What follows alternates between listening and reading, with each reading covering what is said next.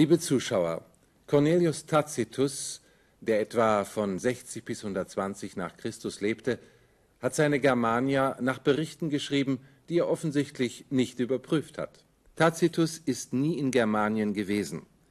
Die Beschreibung der Germanen, hier Darstellungen aus spätrömischer Zeit, diente ihm in erster Linie dazu, den seiner Meinung nach fortschreitenden Verfall der römischen Gesellschaft zu geißeln. Aufgrund archäologischer Funde steht die neuere Forschung gerade der Germania sehr kritisch gegenüber. Die nun folgende Textstelle berichtet über das angebliche Verhalten der germanischen Gefolgsleute in Friedenszeiten. Und hier nun unser Text.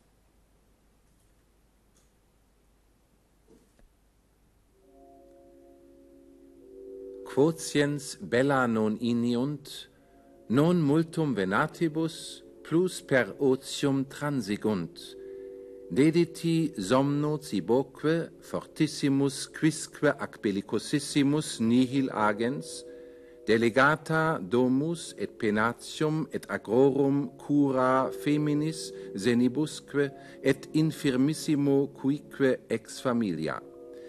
Ipsi hebent mira diversitate naturae, cum iidem homines sic ament inertiam et oderint quietem.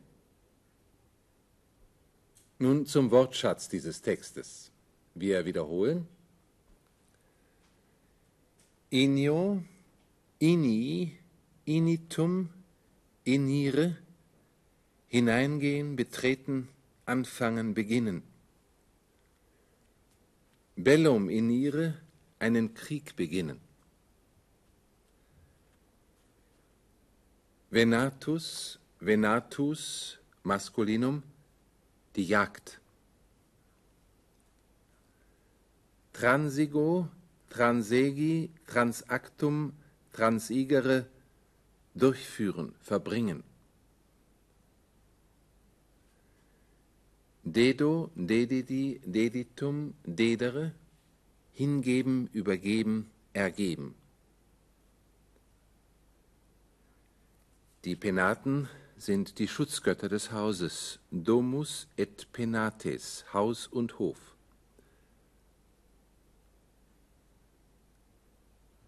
Familia, Familiae, Femininum, Gesinde, Dienerschaft, Hausgemeinschaft. Hebere, stumpf sein, träge sein, matt sein. Inertia, Inertiae Femininum, Untätigkeit, Trägheit. Diversitas, Diversitatis, Femininum, Verschiedenheit, Widerspruch, Gegensatz. Natura, Naturae, Femininum, Natur, Wesen, Beschaffenheit. Um uns das Übersetzen zu erleichtern, unterteilen wir den Satz in einzelne Abschnitte. Der erste geht bis transigunt. Quotiens bella non iniunt, non multum venatibus, plus per otium transigunt. Quotiens bella non iniunt ist der Nebensatz und non multum venatibus plus per otium transigunt ist der Hauptsatz. Das Subjekt zu dem Prädikat iniunt geht aus dem vorhergehenden Text hervor. Es handelt sich um Komitees, Gefolgsleute. Wir übernehmen es hier zum besseren Verständnis des Satzes. Quotiens bella non iniunt, so oft die Gefolgsleute keinen Krieg beginnen, das heißt hier allgemeiner, keinen Krieg führen. Transigunt verbringen sie non multum, nicht viel, wir müssen ergänzen, Zeit, venatibus mit der Jagd plus mehr. Per otium mit nichts tun. Non multum venatibus plus per otium transigunt verbringen Sie nicht viel Zeit mit der Jagd, sondern mehr mit dem Nichtstun. Auffällig ist, dass Tacitus hier die beiden Begriffe, die er als Gegensatzpaar gegenüberstellt, nicht parallel konstruiert. Venatibus ist ein Ablativ und äh, per otium ein Akkusativ mit Präposition. Tacitus liebte es, Parallelismen zu meiden. Der ganze Abschnitt heißt, so oft die Gefolgsleute keinen Krieg führen, verbringen sie nicht viel Zeit mit der Jagd, sondern mehr mit Nichtstun, oder?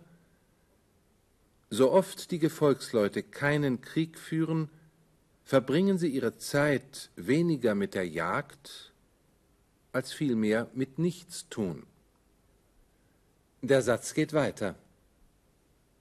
Dediti somno ciboque fortissimus quisque ac bellicosissimus nihil agens.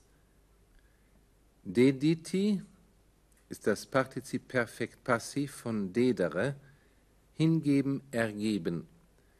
Wir übersetzen das Partizip Perfekt als beigeordnetes Prädikat zu transigunt. Dediti, hingegeben, sie geben sich hin. Wem? Somno ciboque, dem Schlaf und dem Essen. Das nächste Partizip agens, ein Partizip Präsens aktiv, bezieht sich nach den Regeln der Grammatik auf quisque.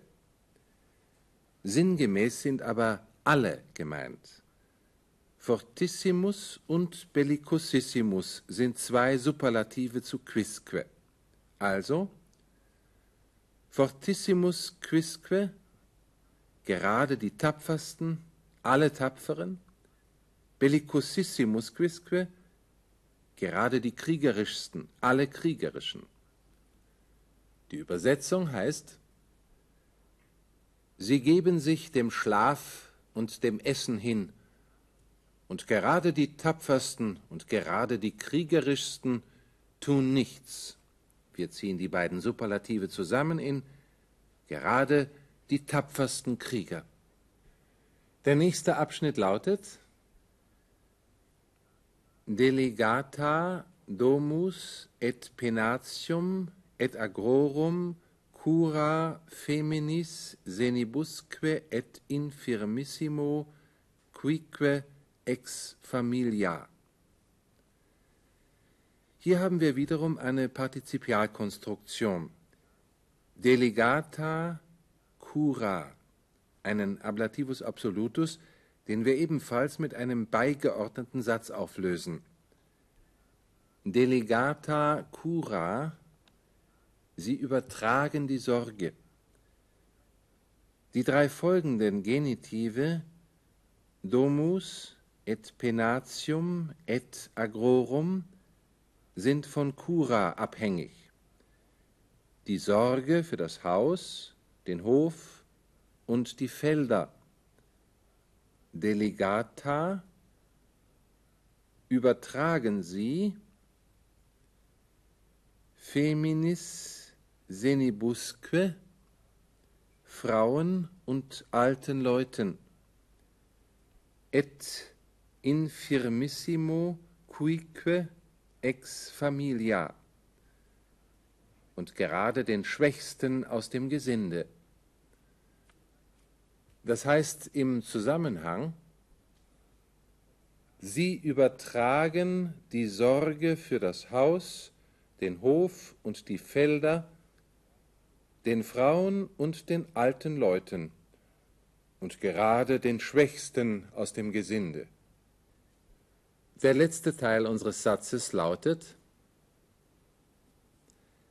Ipsi hebent mira diversitate naturae cum iidem homines sic ament inertiam et oderint quietem. Der Hauptsatz lautet ipsi hebent. Sie selbst sind träge. Mira diversitate naturae in der wunderlichen Verschiedenheit ihrer Natur oder besser in einem merkwürdigen Widerspruch ihres Wesens.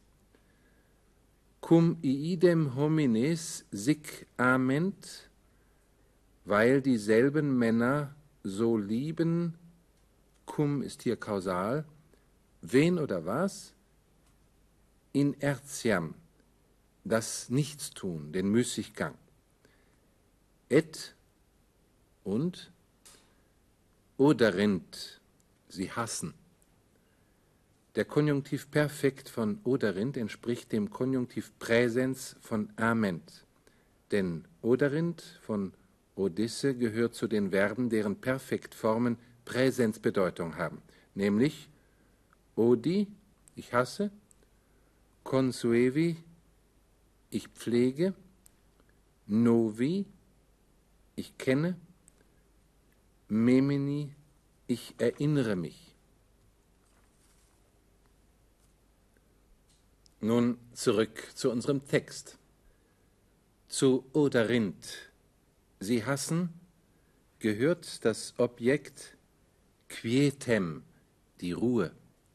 Gemeint ist die Ruhe im Frieden, zu Friedenszeiten. Die Übersetzung des letzten Teils heißt,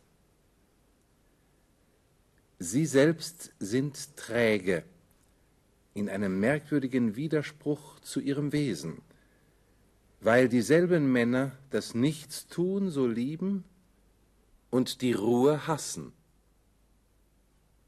Zum Abschluss sehen wir uns die ganze Übersetzung noch einmal im Zusammenhang an.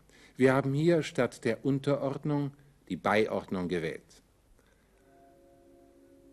Immer wenn die Gefolgsleute keinen Krieg führen, verbringen sie ihre Zeit weniger mit der Jagd als vielmehr mit Nichtstun.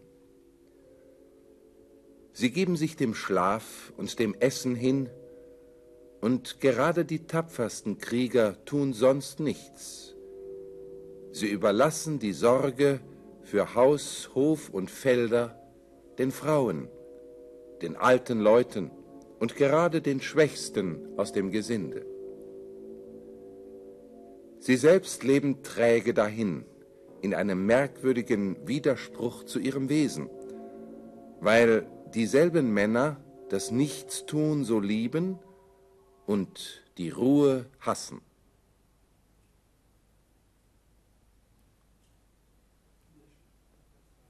Das war's für heute. Das nächste Mal wollen wir uns mit einer anderen Textstelle der Germania des Tacitus beschäftigen. Bis dahin, auf Wiedersehen.